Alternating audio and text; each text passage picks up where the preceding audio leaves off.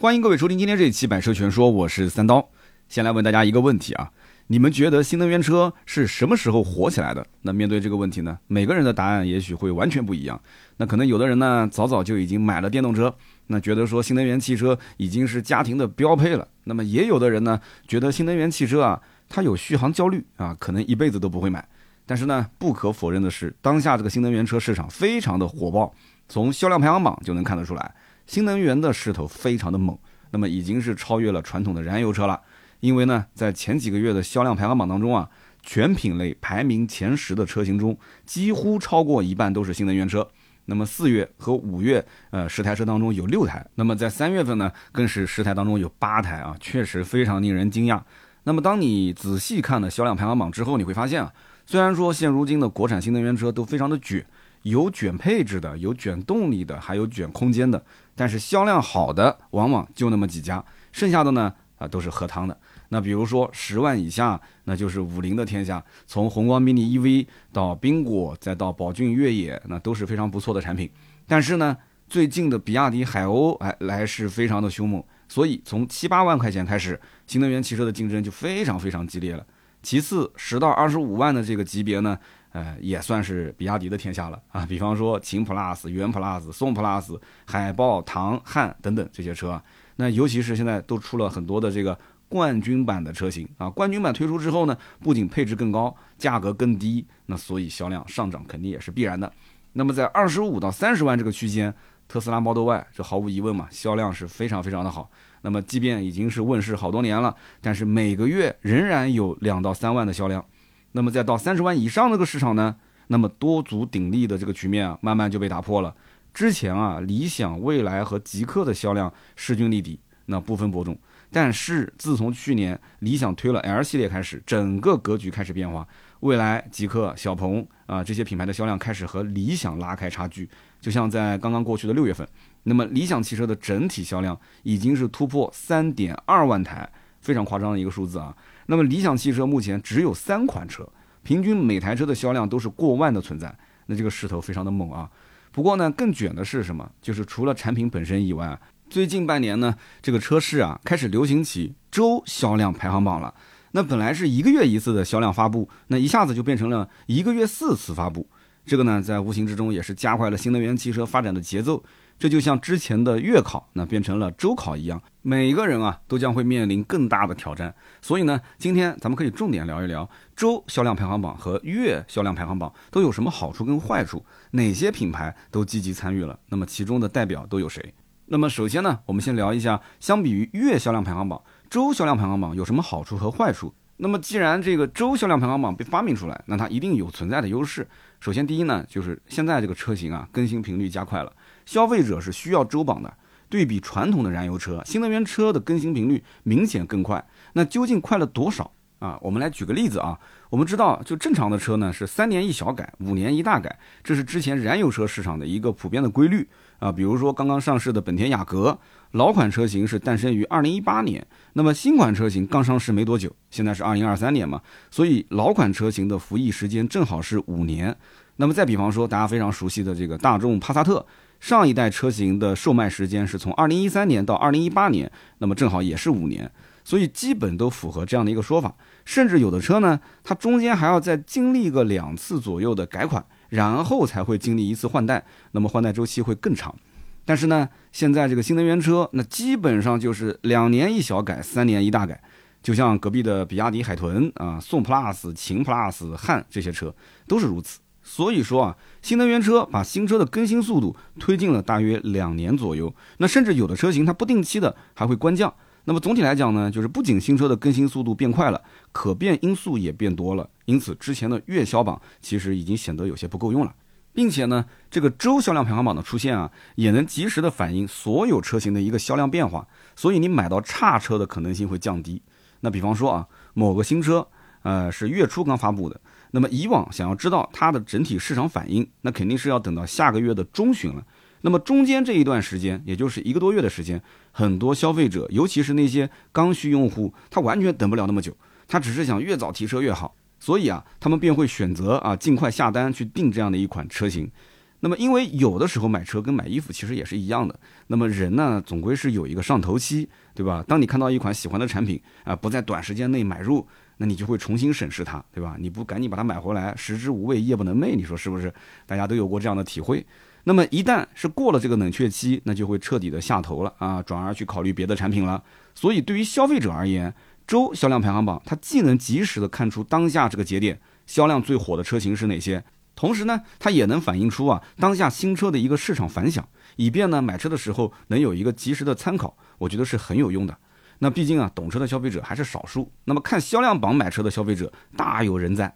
同样啊，对于从业人员来讲，这也能得到最及时的一手数据啊，那帮助消费者去进行分析啊，提供更专业的一个选车帮助。那么第二一点啊，就是这个周榜可以更立体的展示品牌受欢迎程度的一个变化，因为这个月榜的次数很少，一年呢。你算一算，也就是十二次的发布机会，但是周榜变成了每个月就能发四次。那不管是对于销量好的品牌，还是销量不好的品牌，那每个月是不是就多了啊？免费三次的一个曝光的机会，一年呢至少又多了三十六次。那尤其是像对于理想啊、比亚迪啊、特斯拉这种销量就是比较稳定增长的车企来讲，那么绝对是锦上添花的事情啊！它既展示了自己的高分成绩，又多次获得了啊免费曝光的机会，所以何乐而不为呢？那么第三一点呢，就是这个周榜它可以提升话题的热度，从而去提升引流推新的一个比例。因为在发布周销量排行榜的时候啊，各大品牌不仅仅可以发布销量数据，还可以顺带着发布品牌最新的技术以及迭代和进展。那不仅仅是品牌和车型的一个曝光，也是宣传品牌其他方面的一个好时机。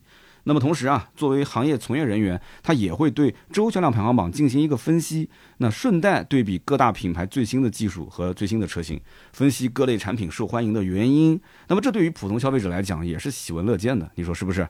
那么因为相比于传统的燃油车，新能源车在各个模式下的能耗以及不同地区的续航，它都会不同，变量也会增加，所以新能源车主呢，他更在意车辆后期的使用和服务体验。那么也更愿意和车友以及朋友去分享自己的用车经历，那么同样也会更关注市场的一个发展。那么因此，新能源车主的引流推新比例要远远比传统品牌更高。那比如说一个人想买理想 L 九，那他一定会带着周围的朋友一起体验。那比如说车上的冰箱、彩电、大沙发，还有智能驾驶和智能车机、理想同学等等。所以面对理想的这些亮点，那周围一定会有被种草的朋友。因此呢，他周围啊一般。呃，也会有开理想的朋友，那即便没有在开，多半也是在等车的路上。不过呢，这个周销量排行榜也不全是优点，还是有缺点的啊。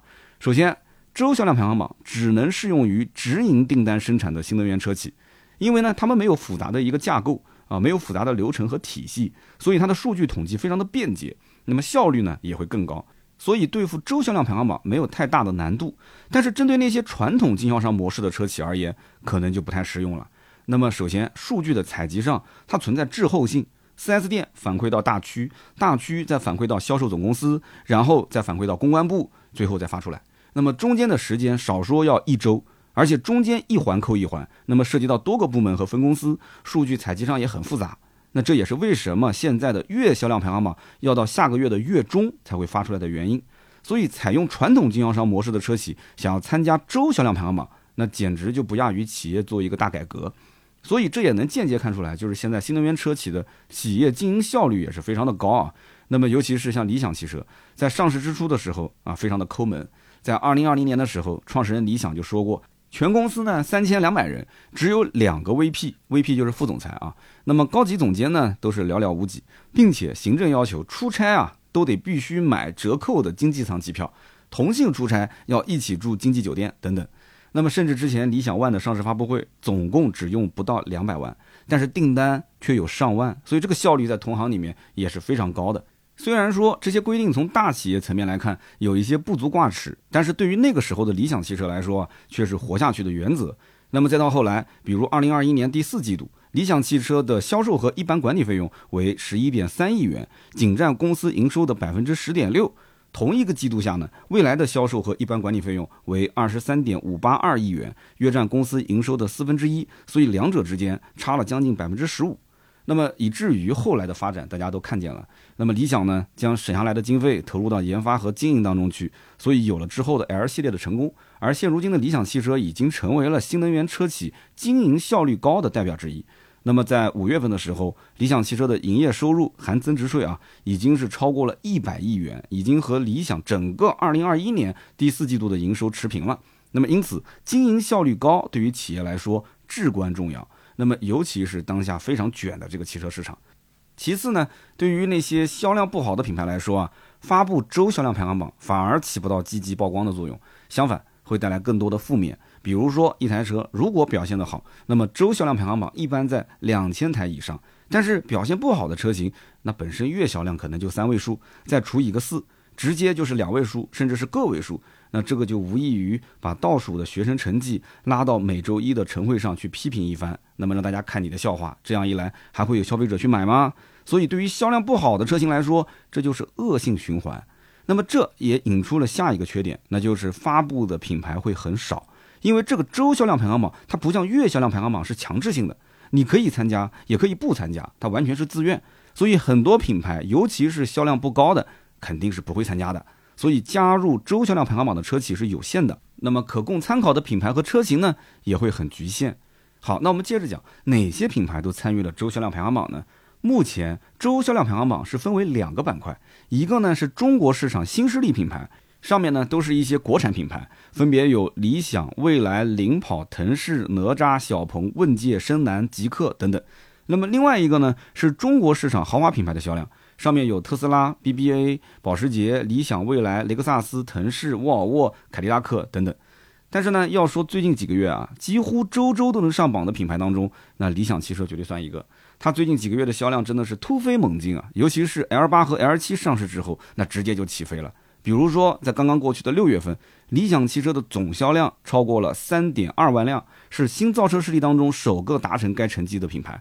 那你要知道，理想就三款车：L 七、L 八和 L 九，而且价格都在三十二万以上。那所以不吹不黑啊，能达到这个销量，理想确实厉害。而且不光是六月份，前几个月他们的销量就已经很亮眼了。比如说五月份的时候，总销量就达到了二点八万多台；四月份的时候也有两点五万多台。那么综合来看，理想汽车一到六月份的销量已经达到了十三点九万多台，接近十四万辆了。那么这个成绩已经赶上他自己二零二二年全年的销量，那么更是比未来二零二二年全年十二点二万辆，小鹏二零二二年全年十二点零八万辆还多了一万多台。那着实是把曾经的对手彻底甩开了。那么理想汽车为什么会这么火？为什么会如此畅销呢？啊，之所以畅销，我觉得大概有两点原因啊。那么第一点，一定是它的产品力确实还可以，因为在新能源的大趋势下，一台能让客户用的开心、没有焦虑、有幸福感的车，那就是好车。那么首先，理想的产品定位非常精准，它既不主打运动，也不去谈操控，反而主打的是什么？是家庭这个概念。其实，在中国市场当中啊，你会发现三十万买车绝对是个分水岭。那我相信绝大部分第一次花三十多万买车的消费者啊，那基本上都会选择像 BBA 以及沃尔沃、凯迪拉克这样的豪华品牌，因为之前他们开的都是合资或者是国产车，他想要体验一下豪华品牌的产品和服务，所以理想的定位直接把这一部分消费者给筛选掉了。但是之前那些有过豪华品牌的消费者，如果说啊，他想花三十多万去置换，或者再买一台更适合家用的车，那该怎么选呢？那大家都知道，由奢入俭难啊，由俭入奢易。所以，拥有过豪华品牌车型的消费者，基本上不会再去看合资车或者是传统的国产油车。而现如今的新能源，对于他们来说，哎，反而是一个很好的选择，动力更强，配置更高，空间也不小。那关键就是驾驶和乘坐体验一点也不输那些豪华品牌，还有绿牌的加持，再加上后期低廉的用车成本，所以一个词形容呢，就是什么？真香。那么其次，买理想的这一部分用户，他更看重车辆的功能性，尤其是能给其他乘客带来什么样的体验。那就比如说理想冰箱、彩电、大沙发三大件直接给你集齐了。那后排大沙发呢，给老婆坐；电视呢，给孩子看；冰箱呢，给自己放饮料。那几乎每个家庭成员都能在理想这台车上找到爽点。那么也说明它对于家庭来说的确很实用。而在中国，你知道的，上下五千年的历史。让大家的家庭观念其实很重，所以当一台能够让全家人都满意的车出现在你的面前的时候，那我相信啊，你很难不动心，因为一个人的上头，他抵不住全家人的上头。或许这就是理想最大的产品力啊，一台能让全家人都为之动心的一个车。此外呢，它的这个性价比啊，也是产品力的一大亮点。因为放眼国内的市场，拥有冰箱、彩电、大沙发的车型都有哪些？大家可以想一想。雷克萨斯 LM 300h 四座版，售价一百四十六点六万，这还没算加价，那估计落地得两百加了啊。那么还有奔驰 S 级的迈巴赫 S 六八零，售价三百二十九点八到五百二十四点一万，这才标配了冰箱。而 GRS 级的迈巴赫全系没有冰箱，如果想要还得多花两万块钱进行选装。所以呢，这么一看下来，哎，在能把冰箱、彩电、大沙发集齐的车型当中，理想确实是售价更便宜的，三十多万你就能拥有三百多万的配置啊，这个的确不假。那么此外，理想虽然是增程式，但是全系都是绿牌。在大城市呢，呃，很多地方都是能吃满政策的福利，既不限牌也不限行啊，是一台每天都能开的车。而且即便是亏电油耗，那么相对于它的尺寸和价格来说，也完全能让消费者接受。那么甚至很多消费者就是把它当油车来开的。再怎么样，百公里七到八升的一个亏电油耗，那也比那些百万级的中大型 SUV 要省油的多得多。你说是不是？那么第二一点，理想的营销也是非常到位啊。那么光有产品力只成功一半。你还得学会营销才行，而理想汽车的营销绝对是国产品牌当中很成功的一个典型。首先，他们宣传理想的点都在它的产品力上，就像冰箱、彩电、大沙发啊，集齐的这三样，再加一个大的空间，那这不就是一个移动的客厅吗？所以，理想的官网的标语就是“创造移动的家，创造幸福的家”。啊，虽然说只字不提产品，但是字字又提到了产品力，这就是宣传的最高境界啊！无形之中，它向你传递着一个想法。就理想的产品就是移动的家，是你客厅的延伸。其次呢，我们会发现啊，就是拿理想对标的都是价格相差数倍的豪华品牌，比如宝马的 X 五、奔驰的 GLE 和奥迪的 Q 七等等，那基本都是百万级的产品。但是呢，现在你买理想汽车，就等于是花了三分之一的价格，就获得了差不多甚至更好的体验，你是赚的。而对于中国消费者来说呢？能切实的占到便宜是大家都希望的，大家不想买便宜货，但是想占便宜，是吧？非常渴望占便宜，所以理想也在向消费者传达另外一种理念，那就是买别的车，你可能随时面临被割韭菜的风险，但是你买了理想，那不仅不亏，反而是会占到便宜，花了别人三分之一的价格，哎，获得了和别人差不多的体验。所以买理想的车主们大多都会有这样的一种想法，就是我花了一台啊买奔驰 C 的钱。却得到了一台跟奔驰 G R E 一样的产品力，哎，你说他心动不心动呢？那么说到最后呢，我觉得真正喜欢理想的人几乎从来不发表评论，因为他们用实际行动证明用的理想有多香啊！他们买回来之后根本不在意别人怎么去想、怎么去讲，只要自己和家人用的爽，那这个钱就值了。其实呢，在很多的网友眼里啊，有五十万预算不去买奔驰、宝马，而去买一台理想的人，肯定是被忽悠了。但是实际上，理想的客户大概率家里都有过一台豪华品牌，手里呢也绝对有其他的车辆在开，他根本不用担心日常出门的问题。那么这次买车呢，就是因为全家人都喜欢，就这么简单。但是没有拥有奔驰、宝马这些豪华品牌的人，还是占大多数的啊，占绝大多数的。所以呢，在网络上，这些人呢就会用各种嘲讽的语言去吐槽理想的车有多么不值得去买。因为他们对于五十万买车的想象力的边界，它只能触及到 BBA 这些豪华品牌。那么理想就算怼再多的配置，他们也会觉得说，哎呀，这只是一台新势力的国产车，再怎么样也不会去买它。那殊不知，等到他们拥有过一台豪华品牌之后，也会产生和现在买理想的车主一样的想法。